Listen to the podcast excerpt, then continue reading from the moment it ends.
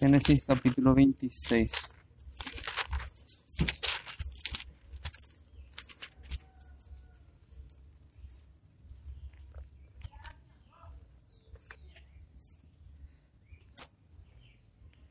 Génesis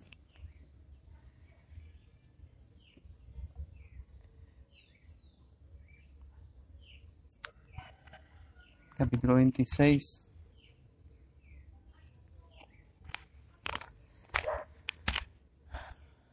Dice así su palabra. Después hubo hambre en la tierra, además de la primera hambre que hubo en los días de Abraham. Y se fue Isaac a Abimelech, rey de los filisteos en Gerar. Y se le apareció Jehová y le dijo, No desciendas a Egipto, habita en la tierra que yo te diré. Habita como forastero en esta tierra. Y estaré contigo y te bendeciré porque a ti y a tu descendencia daré todas estas tierras, y confirmaré el juramento que hice a Abraham tu padre.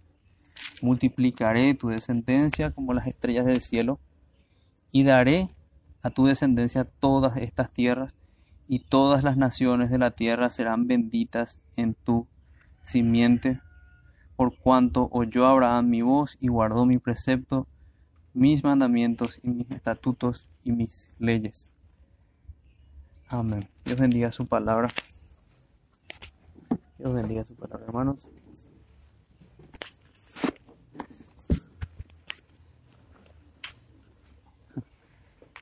Me acabo de percatar que me salté una porción, así que voy a tener que predicar la porción anterior el siguiente, el siguiente domingo.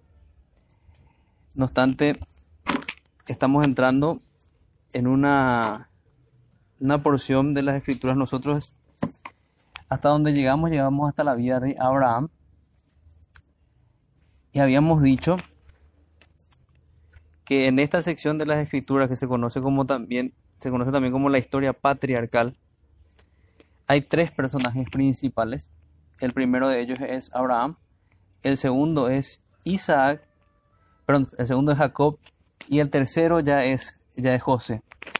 Era llamativo eso para nosotros porque siempre sabemos que decimos que es, las escrituras se refieren de esa manera, el Dios de Abraham, el Dios de Isaac, el Dios de Jacob. Pero cuando vemos la narrativa, la narrativa de Génesis, el personaje principal en ningún lugar es, o sea, no le toca ser personaje principal a Isaac. Por eso algunos eh, usan una, una frase singular que dicen que Abraham, digo que Isaac era el hijo de un padre extraordinario y el padre de un hijo extraordinario, pero sin embargo él tiene una historia más bien ordinaria. No decimos que Isaac sea ordinario, ni creo que eso se refieran los, los hermanos que hacen ese comentario, sino que más bien en función al relato de Génesis, no viene a ser personaje principal. Vemos la historia de Isaac dentro de la historia de Abraham. Podemos recordar cuando él fue puesto como sacrificio y aparece un ángel y interviene allí y termina siendo esa historia un gran tipo de nuestro Señor Jesucristo. Y luego lo vemos en este capítulo 26, que nos va a servir a nosotros como una especie, ahora que me doy cuenta, como una especie de burbuja, porque la historia en realidad, si nos damos cuenta, a partir de la segunda parte de Génesis 25, la historia, el personaje que, introduce Génesis es Jacob. Nos habla del nacimiento de Jacob y de, Saúl y de la lucha que hay entre estos dos hermanos. Y luego, en medio de esta historia de Jacob, aparece la historia de Isaac. Aparece la historia de Isaac, nos habla también como un hombre de fe, y podemos ver aquí al, que fue el padre de Jacob, o también podemos, como decíamos recién, al hijo, al hijo de Abraham. Y si a lo mejor van tomando notas, estas cuestiones para entender el Génesis son, son muy importantes. Entender esta estructura, entender quién para quién se escribió, quién fue la audiencia original de Génesis, nos ayuda a hacer primeramente ese ejercicio para luego aplicar a nosotros. Porque si nosotros directamente leemos el Génesis, queremos aplicarlo directamente a nosotros, podríamos cometer errores. porque estamos descuidando el propósito original con el cual fue escrito el libro, con el cual fue escrita la narración. Recordando esa audiencia original que ya habíamos hablado mucho hace varios meses sobre eso, antes de iniciar nuestra, nuestra secuencia de Apocalipsis, eran los que estaban allí con Moisés saliendo de, Egipto. Eran estos israelitas los que podemos llamar como la primera audiencia, la audiencia original para, para escuchar la lectura de Génesis. Escrita, sabemos, inspirada por Dios, pero por mano de Moisés. Entonces hay varios paralelos, hay varias situaciones que se llaman como de presagios, situaciones muy similares que ellos estaban viviendo y que ya lo, había vivido o Abraham o lo había vivido también Isaac o Jacob o incluso mucho antes.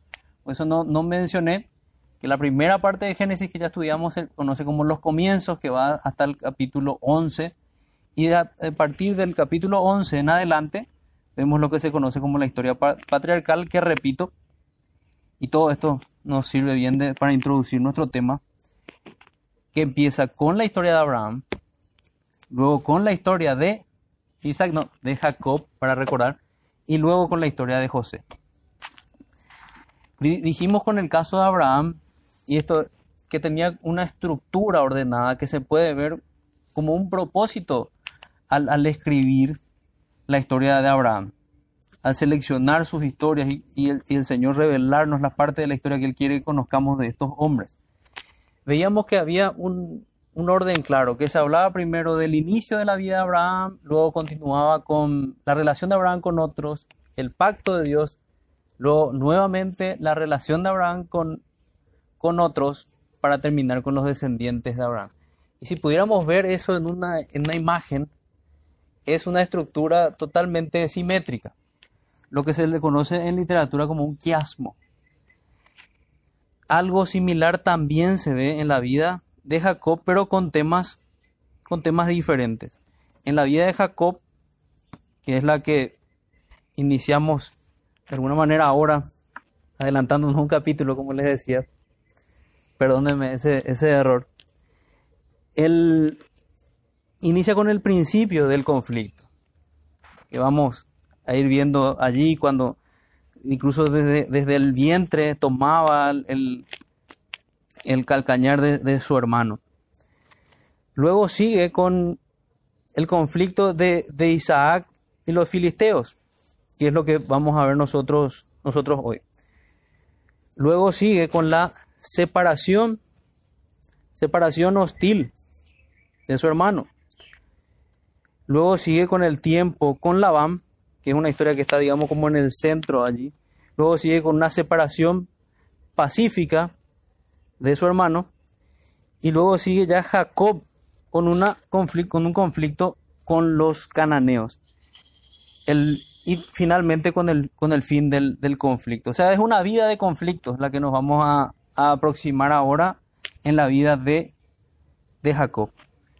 Inicia con conflicto, termina con conflicto, en el medio hay filisteos y cananeos, después tenemos una separación hostil y una separación pacífica, y en el medio mismo la historia con, con Labán. Entonces también tenemos un quiasmo similar. Voy a pasar también una imagen de esto para que quede un poco más claro para, para todos.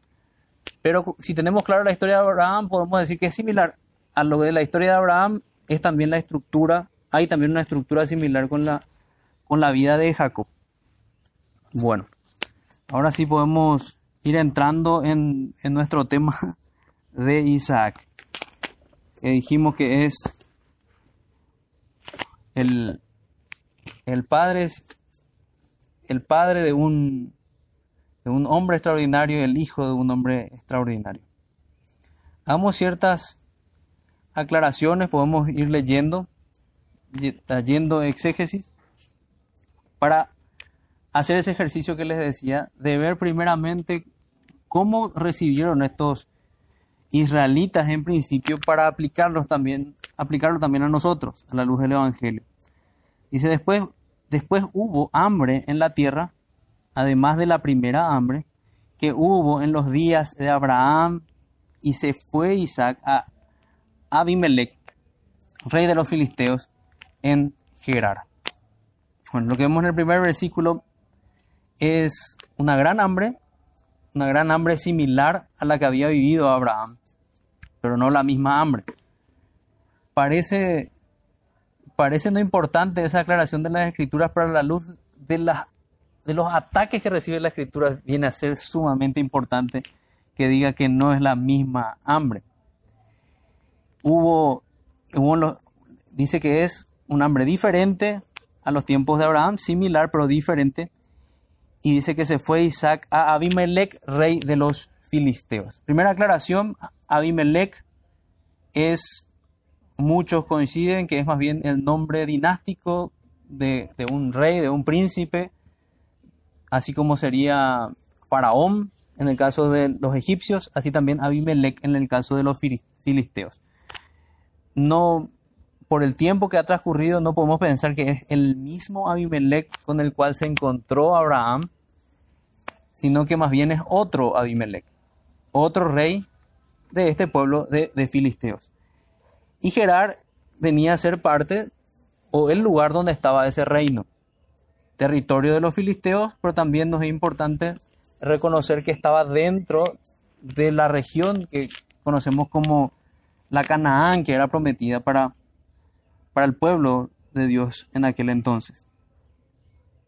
Entonces, el ataque que les mencionaba es que algunos al ver una historia tan similar, porque hay tantos detalles aquí similares a los, a los de Abraham, que, que llaman bastante la atención, y los que supuestamente se llaman teólogos, que, bueno, son del grupo de la alta crítica, dicen que en realidad eh, es, más bien la expresión de la misma historia con diferentes personajes, como que le faltó imaginación al que estaba narrando la historia.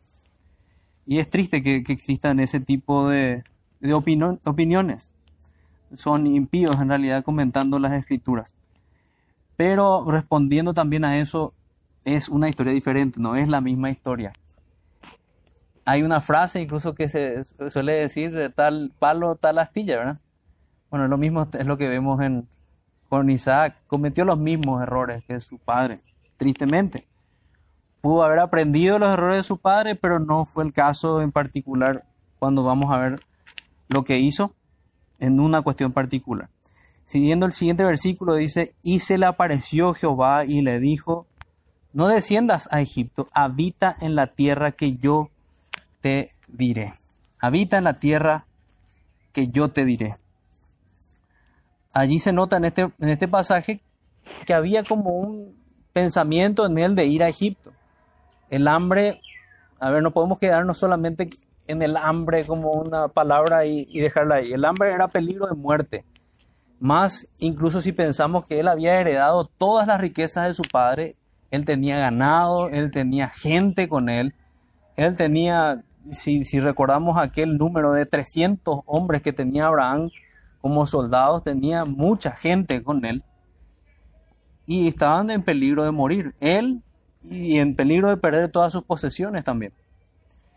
Entonces lo primero que él piensa es ir a Egipto, digamos un lugar donde era conocido que no le iba a faltar nada. Pero el Señor se le aparece. Tiene una teofanía, como podemos decir, como se encuentra en libros de teología, una aparición visible del Señor, que no debemos pensar que, que Dios, nuestro Dios invisible, podría ser resumido en una, en una aparición visible, sino que más bien esa aparición comunica sus atributos, comunica su persona, pero Él es mucho más grande que eso. Y Él tiene esta aparición con el Señor, lo que nos da a entender el texto que es en respuesta a, a ese pensamiento de ir a Egipto y él le dice, no lo hagas, no desciendas a Egipto, habita en tierra que yo te diré. Habita como forastero en esta tierra y estaré contigo y te bendeciré porque a ti y a tu descendencia daré todas estas tierras y confirmaré el juramento que hice a Abraham tu padre. Y allí viene la, la promesa. Por eso como para, es un pasaje bien amplio, Pero como para ordenarlo en ideas similares, a mí me pareció interesante ver aquí las dudas de Isaac y el encuentro con Jehová. Y en la segunda parte, ver el pecado de Isaac y su encuentro con el Señor, su encuentro con Jehová.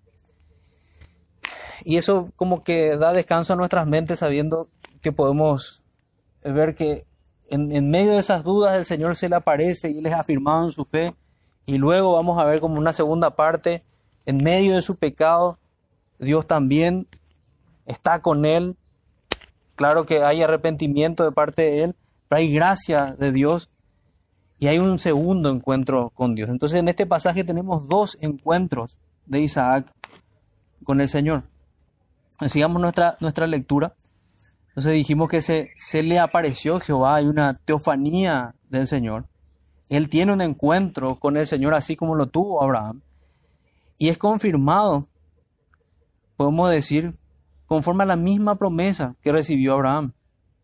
Algunos también le llaman esto una presencia pactual de, del Señor, haciendo alusión a que el Señor se manifiesta para reafirmar el pacto. Y cuando nosotros conocemos el contenido de ese pacto, sabemos que tiene que ver con la salvación y sabemos que tiene que ver con la redención, que el Señor desde la eternidad ha decidido obrar en favor de, nosotros, de los hombres. Y sabemos que Él ha decidido hacerlo por medio de Abraham. Él ha escogido a Abraham y Él ha escogido a su descendencia. Recordemos aquella promesa que se le dice, en tu descendencia te será llamada simiente. Y esa descendencia, digamos que comienza con Isaac, esa simiente que sabemos que finalmente apunta a Cristo y termina con Él. Él es la simiente que finalmente vence a la serpiente y la pisa. Pero nada de eso iba a ocurrir si el Señor no cumplía paso a paso y no iba pasando cada generación hasta llegar a María, hasta llegar a José, hasta llegar a ese punto en que el Salvador vino en esta familia de Nazaret. Entonces, habita como un forastero, le dice el Señor, en esta tierra y estaré contigo. Es una respuesta bastante consoladora. En medio del peligro de muerte, el Señor reafirma su promesa y le dice, estaré contigo y te bendeciré. Recuerden que él había pensado ir a Egipto, tal vez una, una salida un poco más fácil. Algunos dicen incluso que, que aquí Egipto y en otros pasajes puede ser visto como un tipo del mundo. Y él pudo haber visto una solución, digamos, apartada de la promesa o apartada de los mandatos del Señor. Y la consideró en su momento, pero después el Señor encamina esa duda y le dice que se quede en ese lugar, que se quede en esa tierra y que Él lo iba a proteger. Estaré contigo y te bendeciré. Y, le da una razón. Porque a ti y a tu descendencia daré toda, todas estas tierras. Todas estas tierras. Lo que decía al principio. Que la tierra de Gerar era parte de Canaán. Y confirmaré el juramento que hice a Abraham, tu padre. Realmente el hecho de tener un pacto de Dios, y ya vamos a tener tiempo probablemente en nuestros estudios de estudiar toda la, toda la revelación del pacto de Dios, es algo súper profundo, pero el hecho de tener un pacto en el cual se interpone juramento es algo sumamente grande, porque no tenía por qué el Señor hacer juramento para nosotros, para reafirmarnos y dar una confianza más grande. La palabra del Señor es suficiente, todo lo que Él dice es verdad. Pero Él nos da aún más certeza e interpone juramento a sus promesas al revelársela, revelársela a Abraham y a nosotros también. Y confirmaré mi juramento que hice a Abraham tu padre. Es como afirmando sus dudas. ¿Estás dudando? Bueno, no dudes. Yo hice un juramento con tu padre y lo voy a confirmar. Y en ese juramento era parte importantísima, Isaac.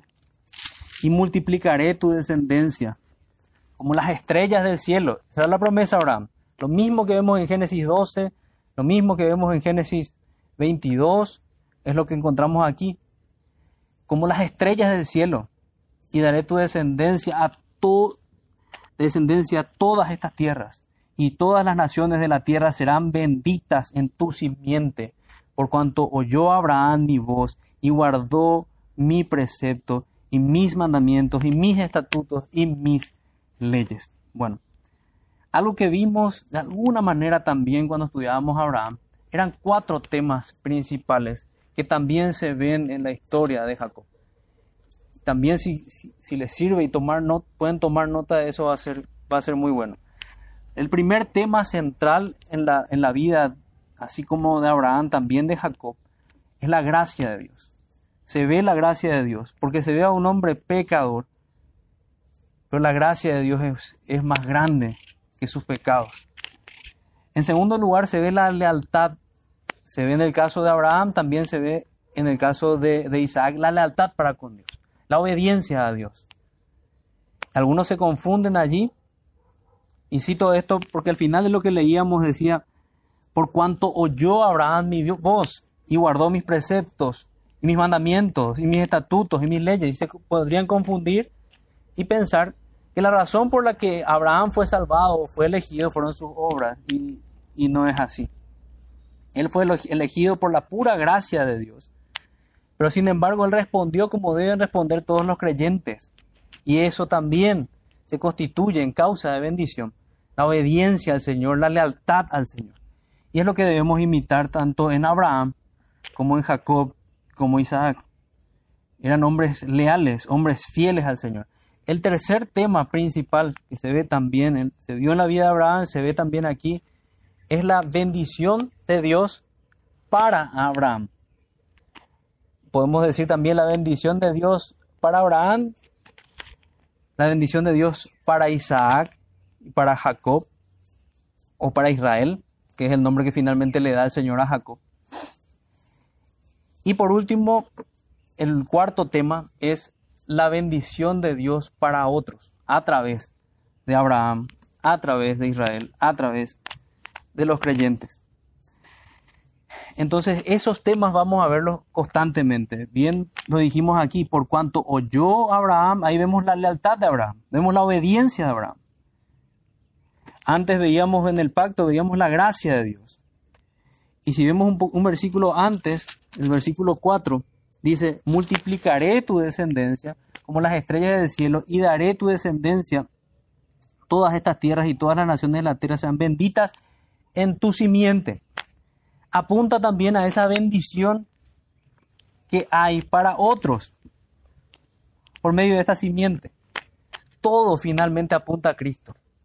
Todo finalmente apunta a Cristo, porque el mensaje de las escrituras es la gracia de Dios a través de Jesucristo.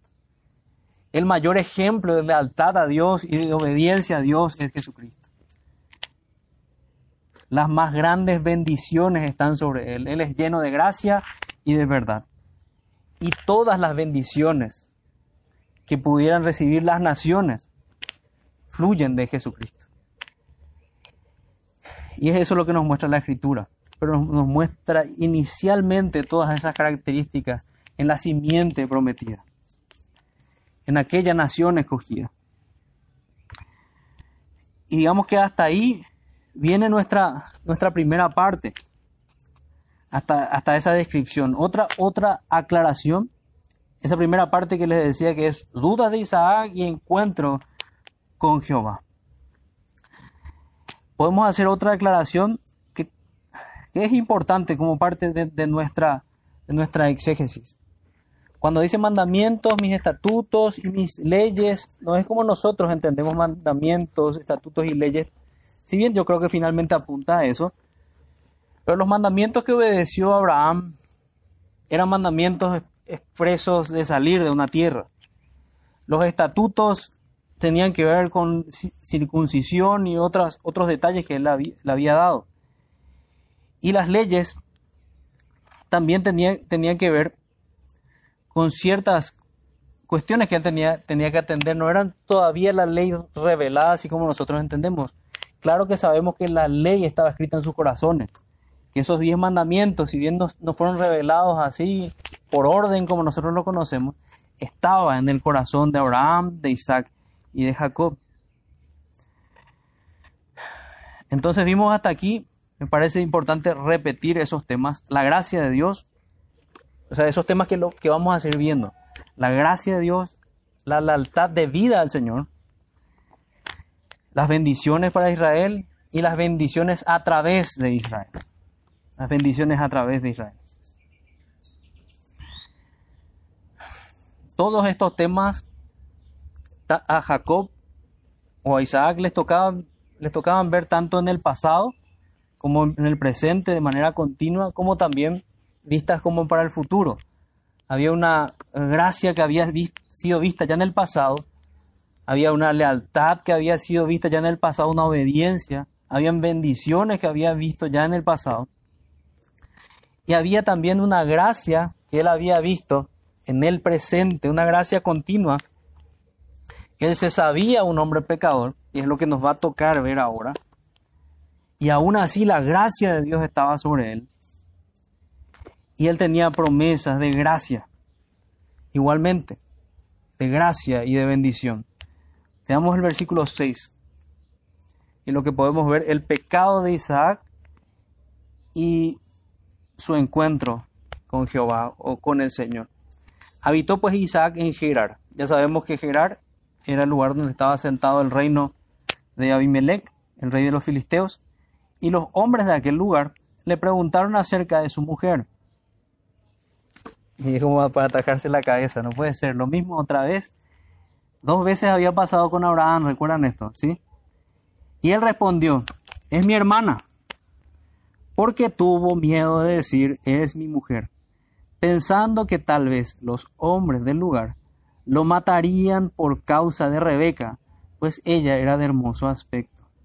Sucedió que después que él estuvo allí muchos días, Abimelech, rey de los filisteos, mirando por una ventana, vio a Isaac que acariciaba a Rebeca, su mujer.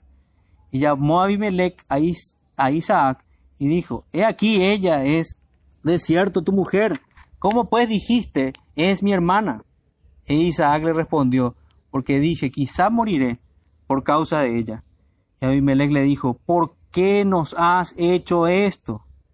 Por poco hubiera dormido alguno del pueblo con tu mujer y hubieras traído sobre, el pueblo, sobre nosotros el pecado.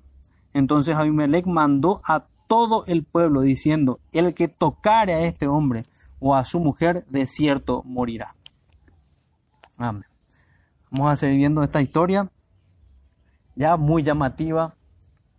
Recuerdo haber sido bastante duro con, con el pecado de, Abraham en su momento cuando nos tocó estudiar la historia, recalcando que Aquí él había descuidado a su esposa, en primer lugar. Y en segundo lugar, sigue expuesto a otros al pecado, como describe este hombre.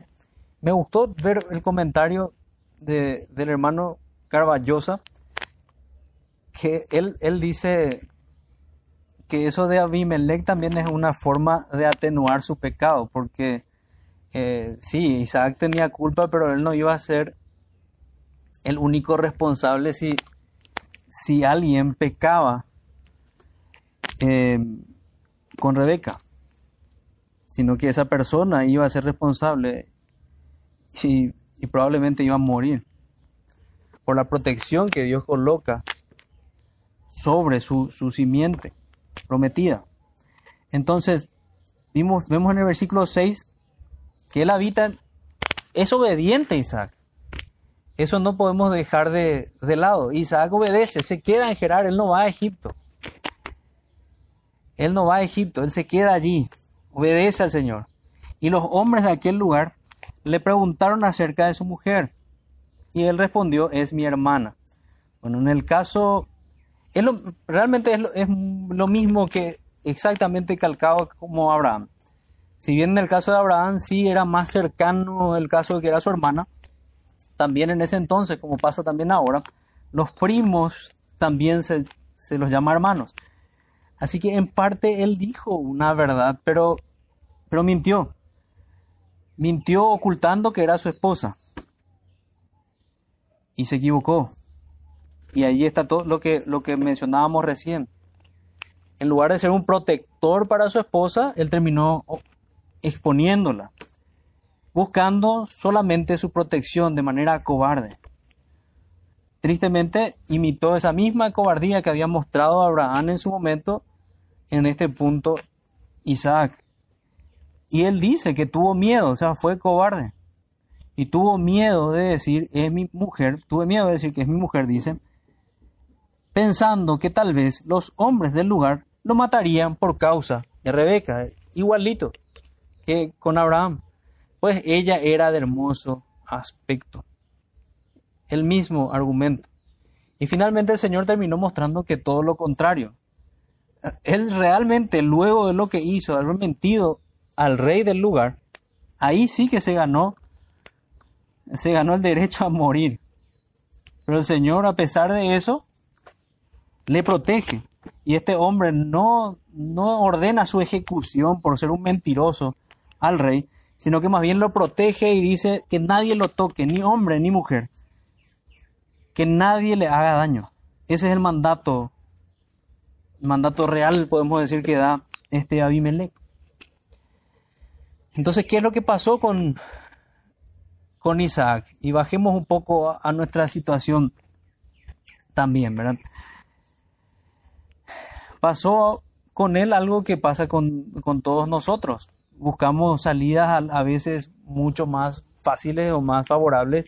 Tenemos miedo del resultado que tiene la obediencia y actuamos con medias obediencias. Y el Señor quiere obediencia completa.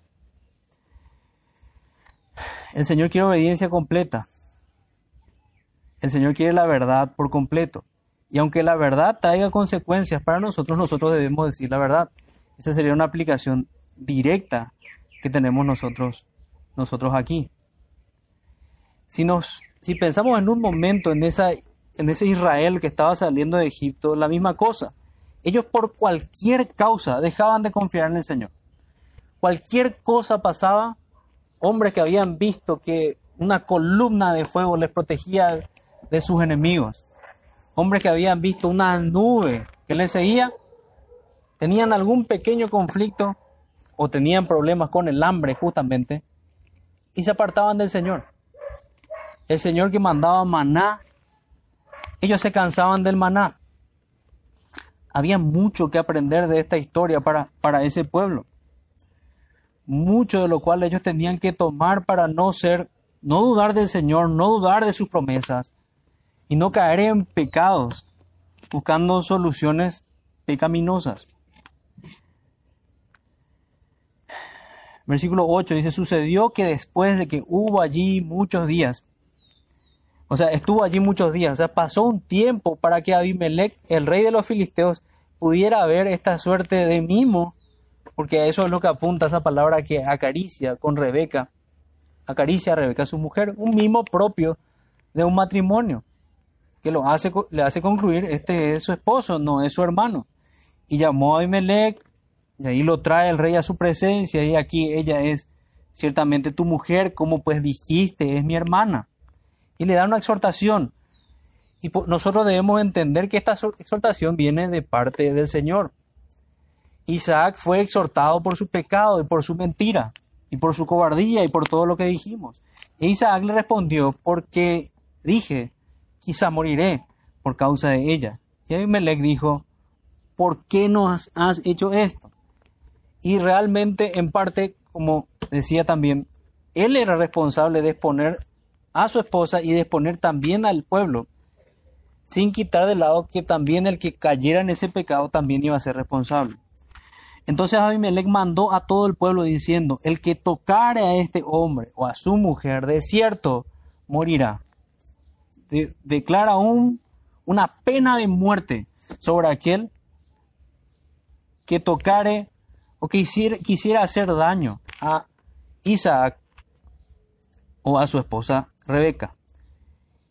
Y sembró Isaac en aquella tierra y aquí vamos, podemos decir que a otra parte de la historia, a otro momento o a otro cuadro, y sembró Isaac en aquella tierra y cosechó aquel año ciento por uno y le bendijo Jehová. Es llamativo leer y hacer preguntas al texto. Porque podríamos preguntarnos, pero no, y acercarnos tal vez al texto y decir, pero ¿no era acaso que había, había una sequía enorme, que había hambre en la tierra? ¿Cómo que ciento por uno? Entonces es claro que el Señor bendijo de manera sobrenatural a Isaac hizo, e hizo fructificar el producto de la tierra, incluso de sus animales. Entonces habla, sembró Isaac en aquella tierra y cosechó aquel año ciento por uno, o sea, no solo el doble, sino que cien veces más. Y le bendijo Jehová. O sea, eso era claramente una manifestación de la bendición de Jehová. Y era visible a todos. La bendición de Dios estaba sobre él. El Dios que se, se hizo presente ante él, seguía presente en su vida. O sea, uno de los grandes temas en este capítulo también es la presencia de Dios. Dios está presente en la vida de Isaac. En la vida de Isaac. Y se manifiesta aquí bendiciendo, dándole comida a toda su gente. Bendiciendo el fruto de su de sus cosechas y de sus ganados. El varón se enriqueció y fue prosperado y se engrandeció hasta hacerse muy poderoso. Y, debemos recordar también que él ya venía de una herencia grande. O sea, su padre Abraham ya le había dado mucho. Eso aumentó aún más. O sea, se hizo poderosísimo. Podemos pensar tal vez en Isaac como el el dueño de una gran empresa, muy grande. Y eso como una manifestación de la bendición de Dios.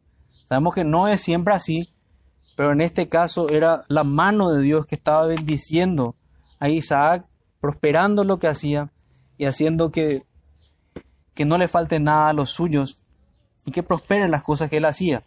Y tuvo hato de ovejas, hato de vacas y mucha labranza. Y los filisteos le tuvieron envidia. Fíjense los pecados que aparecen hasta aquí. Habíamos dicho el miedo. El miedo es uno de los pecados que, que se ve en Génesis que hace que hombres caigan en pecado. Ahora vemos la envidia. Hombres a su alrededor tuvieron envidia. Y aquí es que vamos a ver, así como vimos que el Señor le recordó la lealtad de Abraham, Aquí vamos a ver la lealtad o la obediencia de Isaac. Porque si pensamos en Isaac como un hombre armado con, con 300 hombres como lo tuvo, como lo tuvo Abraham para ir a, la guerra, es llamativo con cuánta paz o buscando la paz o de qué manera busca la paz este hombre. Y vamos, vamos a ver también por qué lo hizo así. Se manifiesta la envidia en el versículo 6 de qué manera. Entonces dijo Abimelech a Isaac, apártate de nosotros, porque mucho más poderoso que nosotros te has hecho. Entonces primero dice que tuvieron envidia. Perdón, me salté el versículo 15, que es muy importante. Y dice, y todos los pozos que habían, que habían abierto los criados de Abraham, su padre, en sus días, los filisteos los habían cegado y llenado de tierra. Y, recuerden lo que había dicho sobre sus, sus soldados que tenía a su disposición. Bueno, no los puso en acción aquí. Y vamos a entender también por qué. Él buscó primeramente la paz.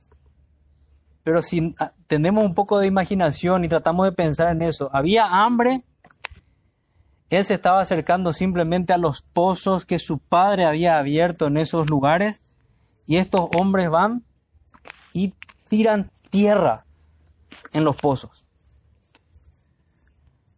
Él tenía necesidad tanto para sus hijos, tenía necesidad para sus criados, tenía necesidad para sus animales, tenía necesidad para su labranza. Y estos hombres, por la envidia, hacen este perjuicio. Y no solamente se manifiesta esto con la gente del pueblo filisteo, sino también con Abimelech. El rey de los filisteos le dice, apártate de nosotros, porque mucho más poderoso que nosotros te has hecho. Le echa de la tierra. Sin ningún motivo, termina diciéndole, andate de acá. Versículo 17, Isaac se fue de allí y acampó en el valle de Gerar y habitó allí. Él fue a un valle, simplemente se apartó. No, no hizo disturbio en aquel lugar.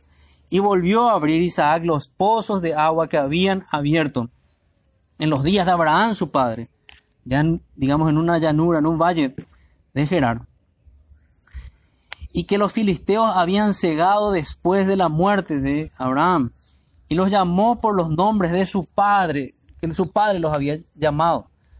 Aquí vemos a un Isaac incluso honrando a su padre, no le da nuevos nombres, le da los mismos nombres que su padre le había dado, recordando la bendición que representaba cada uno de esos pozos. Pero cuando los siervos de Isaac cavaron en el valle y hallaron allí un pozo de aguas vivas, la expresión aquí pozo de aguas vivas era un pozo sumamente potable, un pozo sumamente productivo. Y fíjense lo que dice el versículo 20, los pastores de Gerar riñeron con los pastores de Isaac diciendo, el agua es nuestra. Por eso llamó el nombre del pozo Esec. El nombre del pozo entonces aquí fue Esec.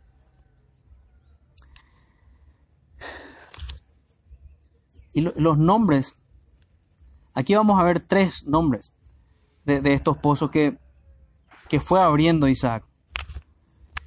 Y como él realmente es un ejemplo de un actuar pacífico. El primer nombre que se, que se da significa contención. El segundo nombre significa enemistad. Y el tercer nombre significa lugar espacioso. Entonces aquí, contención. Esec, contención. Y dice, y se apartó de allí y abrió otro pozo. Siguió él con esa actitud pacífica. Y no riñeron sobre él y llamó su nombre Re, Rehobot. Rehobot, que podemos decir que es enemistad. Y dijo, porque ahora Jehová nos ha prosperado y fructificará en la tierra. 24. A ver si me salté algo, vuelvo a leer. Pero cuando los siervos de Isaac cavaron en el valle y hallaron allí un pozo de aguas vivas, los pastores de Gerar riñeron con los pastores de Isaac y dijeron, el agua es nuestra. Por eso llamó el nombre del pozo Esec, porque habían altercado con él. Contención. Y abrieron otro pozo y también riñeron sobre él y llamó su nombre Sitna. Sí, me había saltado, ok. Sitna es entonces enemistad. Y se apartó de allí y abrió otro pozo y no riñeron sobre el tercer pozo. Y llamó su nombre Rehobot. Y esto sí es lugar espacioso, Rehobot. Y dijo, porque ahora Jehová nos ha prosperado y fructificaremos en la tierra.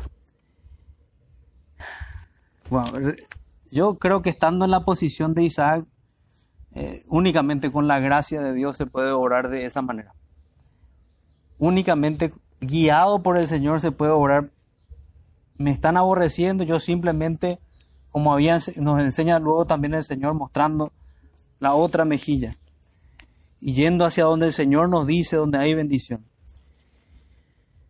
Y se apartó de allí y abrió, otro pozo. Bueno, ya leímos versículo 23. Y de allí subió a Berseba. Berseba es un lugar también histórico de bendición, donde Abraham había hecho justamente pacto con, con el anterior Abimelech, con los filisteos. Y es eso lo que, ese mensaje el que estaban recibiendo los, los israelitas de aquel entonces.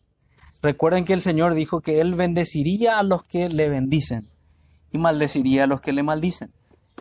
Los filisteos eran un pueblo que hicieron paz con, con Abraham y luego hicieron paz con Isaac, que vamos a ver ya ahora en un momento, ese pacto entre Abimelech e Isaac.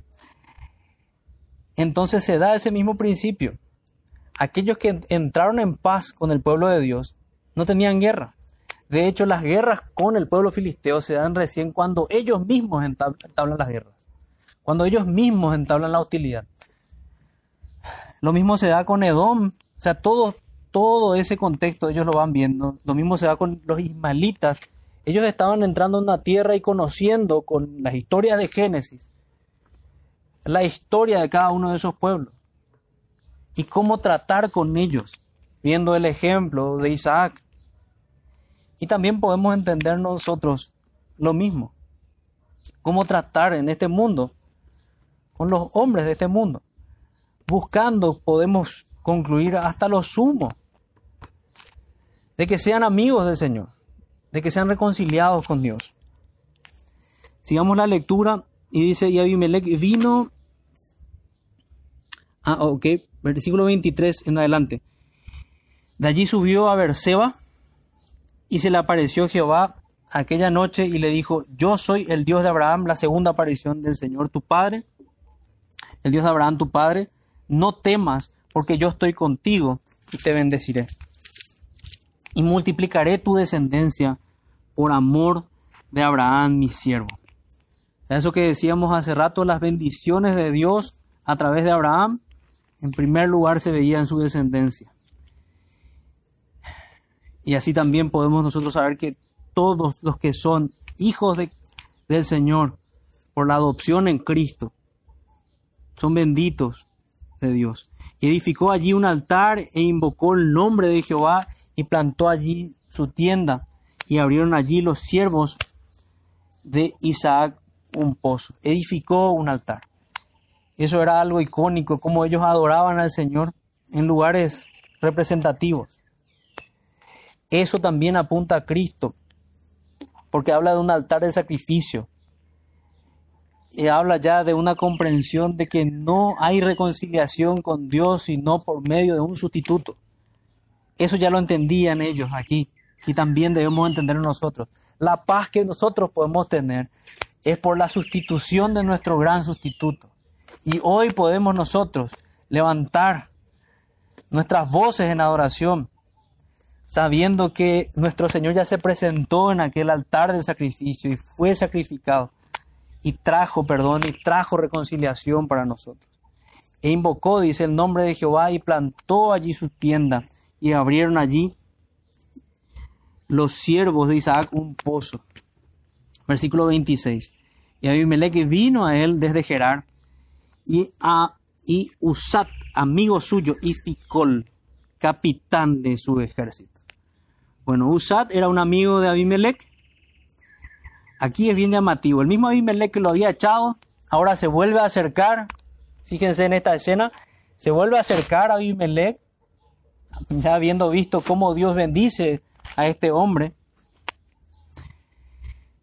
y se acerca con un amigo suyo, no sabemos más de eso, y, y, también con otro que es Ficol, que más bien tendría que leerse como el Ficol. Así como Abimelech significa el rey del lugar, Ficol era el capitán del ejército.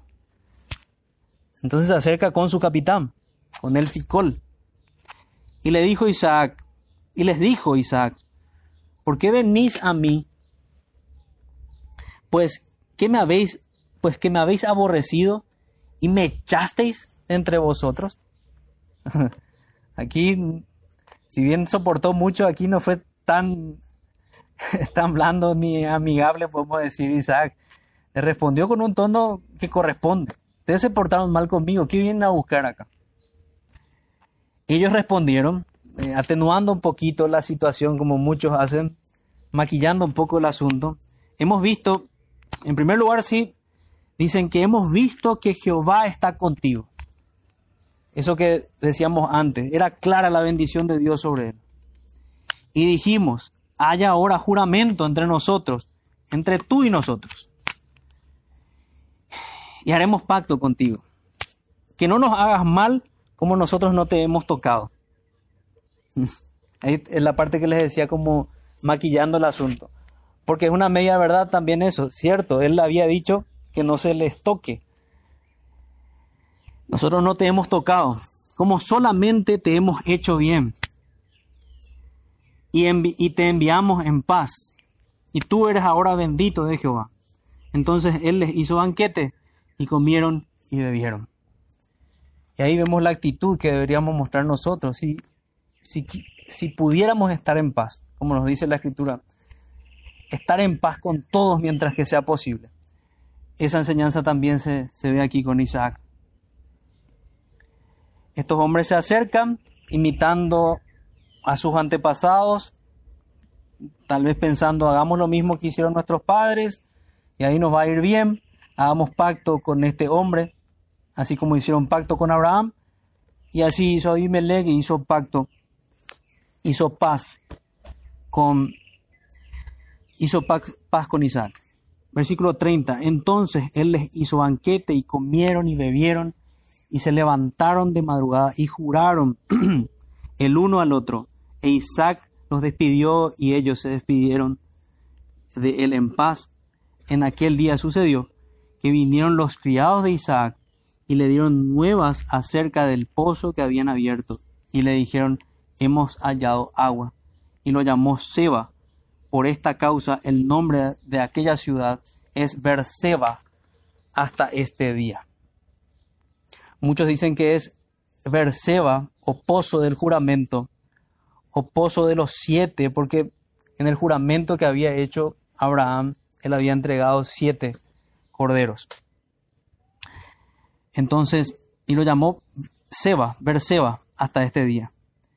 Y cuando, y luego ya una nota final con respecto a Esaú, la leo también. Y cuando Esaú era de 40 años, tomó por mujer a Judith, hija de Beeri Eteo, y a Basemat, hija de Elón Eteo, y fueron amargura de, de, espíritu para Isaac y para Rebeca. Okay. Aquí vimos todo el cuadro y entendamos la razón de, de esta historia. En primer lugar, el Señor, si bien no lo coloca como una historia principal a Isaac, nos muestra que este fue un hombre piadoso, un temeroso de Dios, y nos muestra la importancia de su vida. El Señor, dentro de lo que pudimos entender, que les había explicado que a partir del capítulo 25, la segunda parte del capítulo 25, hablamos de la vida de Jacob, nos muestra la legitimidad de la promesa en Jacob. Él era hijo de Isaac. Nos muestra eso a través de la, de la fe de, de Isaac y cómo él finalmente va a terminar imitando esa fe. Y nos muestra claramente, ya que en el último versículo, que Saúl no era este hijo de la promesa. Tal vez nos podemos entender también otro error aquí de, de Isaac, de insistir en bendecir a su hijo de Saúl mientras que era un hombre abiertamente impío. Que como nos va a tocar en el, domingo siguiente, que me toque retomar Génesis, vamos a ver que desde el principio el Señor mostró que, que era Jacob el bendito de Dios y no de Saúl. Como habla en Romanos 9, que desde el principio los, él había escogido a uno para, para bendición y a otro como para dejarlo para el juicio. Entonces, si concluimos viendo esa gracia de Dios, esa lealtad de vida al Señor, esas bendiciones para Israel, esas bendiciones a través de Israel en Cristo y aplicándolas a nosotros, a nuestra vida moderna, tenemos que decir que esa gracia, nuevamente, concluir con eso, que esa gracia de Dios que vemos de esa misma forma en Isaac está también sobre nosotros por medio de Cristo. El Señor continuamente renueva su gracia. Nosotros conocemos nuestros pecados. Nosotros conocemos que somos muy similares al Isaac pecador aquí. Similares al Israel en el, en el desierto también muchas veces. Pero tenemos el consuelo de la gracia de Dios. Y tenemos el mandato a ser leales al Señor como lo fueron los hombres que realmente caminaron en la gracia, a ser obedientes al Señor. Si bien podemos en ocasiones fallar, también el fruto del Espíritu Santo debe ser visto y debe ser visto el carácter de Isaac en nosotros, como consuelo de que estamos en sus mandamientos. Hay bendiciones de Dios en Cristo y nosotros podemos apropiarnos de esas bendiciones. Y hay bendiciones a través de Cristo, así como hubo bendiciones a través de Abraham y de Israel. Y podemos llamar a todos, a todo aquel que nos escuche a acercarse a esas bendiciones en Cristo. Eso es lo que podemos reflexionar entre las muchas cosas que, que, nos, muestra, que nos muestra el pasaje. Gracia, lealtad y bendiciones para todos aquellos que están en Cristo Jesús, Señor nuestro. La simiente prometida finalmente es, está en Él, se trata de Él y en todo lo largo de esta historia vamos a ver cómo el Señor se encargó de que sus promesas se cumplieran. Así que caminemos confiados con esa misma certeza que el Señor va a cumplir su palabra siempre. Que todo lo que leemos en las escrituras es seguro. Lo que leímos esta mañana, lo que leemos ahora. Y tengamos consuelo y aliento para vivir delante del Señor de la mejor manera esperando sí con ansias tener esas manifestaciones como tuvieron estos hermanos, poder ver al Señor, como lo pudo hacer en, este capítulo dos veces Isaac. Y bueno, acerquémonos al Señor entonces en oración, como llamaban los puritanos a este valle de la visión, buscando su rostro y su complacencia en todo este tiempo. Padre nuestro que estás en los cielos, te damos muchas gracias por tu palabra bendita. Te damos las gracias por tus enseñanzas. Te damos las gracias porque estas no son para nosotros meras historias, sino que más bien son para nosotros tu palabra viva, eficaz para convertir nuestras almas y nuestros corazones, que traen enseñanzas, que traen aliento, que traen promesas para nuestras vidas. Ayúdanos, Señor, Ayúdanos a estar gozosos sabiendo que si estamos en Cristo, somos delante de ti especiales, estamos dentro de este grupo de personas favorecidas por ti. Que no menospreciemos esta realidad, sino que al contrario podamos valorarlo cada día, con gozo y con, con alegría. Que podamos manifestarlo así también, con nuestras canciones, con esta última canción que vamos a entregarte, Señor. Nos encomendamos a ti en el nombre de Jesús. Amén.